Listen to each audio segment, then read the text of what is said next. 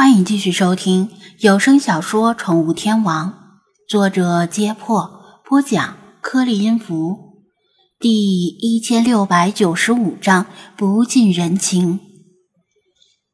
小芹菜担心妈妈不同意，偷眼看了看妈妈的脸色。蔡美文皱了皱眉，再怎么说，拯救小动物这种充满爱心的行动，她不适合表示反对，只是说道。这猫看着不太干净，一会儿要洗手。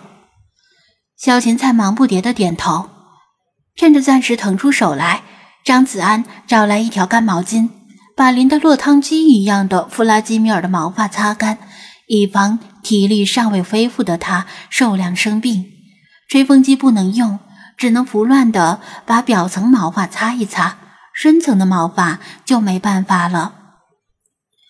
弗拉基米尔没让他擦太久，抗拒的说道：“先救他要紧，我没事儿。”张子安只得又找来一条干毛巾，让他裹上身体。隔壁水族馆的发电机功率不足，只能维持水泵和氧气泵这些低功耗设备的运转，否则临时烧一壶水，也许能够解燃眉之急。现在却只能用最原始的方法帮助这只流浪猫保温。张子安装作自言自语的说道：“这种鬼天气，其他流浪猫不知道怎么样了。”他其实是在隐晦的询问弗拉基米尔。弗拉基米尔心情沉重：“我已经让全城的流浪猫全都跑进安全、安全高处避难。”比如高层住宅的楼道里，或者正在建设的高楼，必须要坚固而且能够避雨。实在不行，哪怕厚着脸皮钻进别人的家里也可以。但肯定不是所有的猫都来得及。这个家伙是我在路上遇到的，好像是被落下的树枝砸到了。这也没办法。这场突如其来的台风，连人类都来不及做好准备，何况是流浪猫？不过，流浪猫也有优势，就是攀爬能力强，身体柔软，可以钻进狭窄的缝隙。只要能爬到高处，就不至于被污水冲走。郊外流浪狗的情况不清楚怎么样了。流浪狗体型较大，身强体壮，而且习惯了风吹雨打。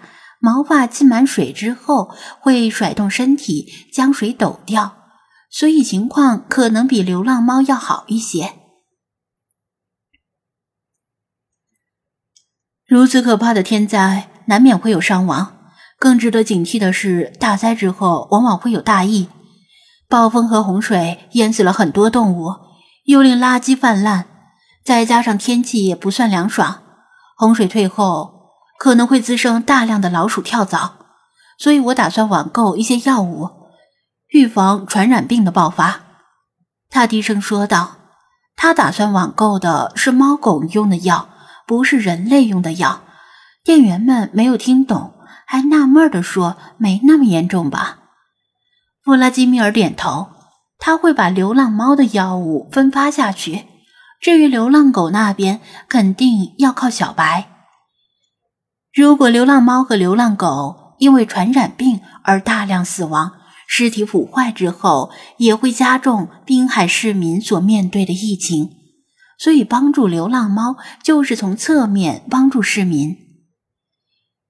几个人把收银台围得水泄不通，蒋菲菲百忙之中还抽空帮他们一把。小芹菜紧紧握住流浪猫的脚爪，还不停地在手心里哈气，想帮它尽快的恢复体温，但它的小手很快就被弄湿了，冰凉。我来吧，你去把手洗干净。蔡美文走到旁边，握住小芹菜的手，把她的手抽离猫爪。小芹菜抬头冲妈妈笑了笑，听话的去洗手了。张子安下意识的说道：“谢谢，不用谢我，我不是帮你们。”蔡美文趁女儿短暂的离开，低声说道：“我只是不想让这只猫死在小芹菜面前而已。”忙着抢救流浪猫的店员们听到这句话，都觉得他太不近人情了，太铁石心肠了，对他又产生了几分厌恶感。张子安倒是心中一动，毕竟他从小到大见过、听过太多人与宠物的故事。来宠物店的顾客有的并不是第一次养宠物，他们之前的宠物。你以前是不是养过宠物？他问道。他脸色一变，虽然瞬间恢复了平静，但声音还是出现了一丝颤抖。没有。小芹菜洗完手跑回来，关切的问道：“小猫怎么样了？”现在正轮到王谦和李坤帮这只流浪猫保温，负责。握住它前半截身体的王乾突然叫道：“师尊，我好像摸不到他的心跳了。”张子安赶紧把听诊器放到他的胸口，静听心跳声。听诊器里一片寂静，大家忐忑地注视着他。几秒后，他摘下听诊器，摇头说道：“大家辛苦了。”很遗憾，他泡在水里的时间太久，咱们没能救活他。店员们不约而同的惋惜的叹了口气，各自去洗手。小芹菜懵懂的看了看大家，片刻之后，像是明白了什么，拉了拉张子安的胳膊：“小猫死了吗？”张子安点头：“他死了。”小芹菜黯然的垂下头，呆呆的盯着已经失去呼吸的流浪猫。他尝试了救它，但没能救活。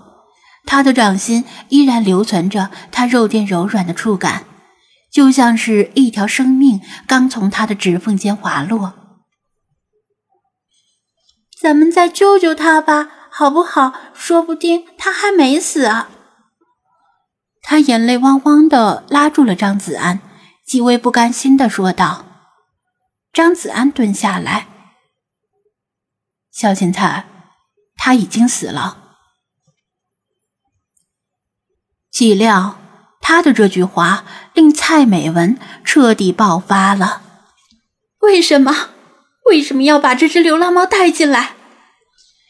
他声嘶力竭的吼道。之前草草擦干的头发令他显得像发疯了一样。明明没有本事救活他，为什么要把他带进来？让他死在外面不就好了？为什么偏偏要死在我们面前？小芹菜正因为流浪猫的死亡而伤心，眼泪在眼眶里打转，几乎要夺眶而出，却被他妈妈的怒吼给吓回去了。店员们。全都脸色煞白，从宠物洗澡间探出脑袋，以为要打架了。关键为啥打架呢？刚才不是好好的吗？精灵们纷纷站出来，好久没有看见敢在宠物店里闹事的了。这女人是有病吗？流浪猫死了也要怪张子安，谁能够提前知道能不能救活它呀？难道因为可能救不活就不去救了？这是什么逻辑？张子安在他刚开始嘶吼的时候，心里也是吓了一跳，但等他吼完时，他已经镇静下来。这就是你不让小芹菜养宠物的真正理由吧？如果注定要经历痛苦的离别，还不如从一开始就不要有。面对他看似不讲理的指责，他没有吼回去，而是很平静的说道。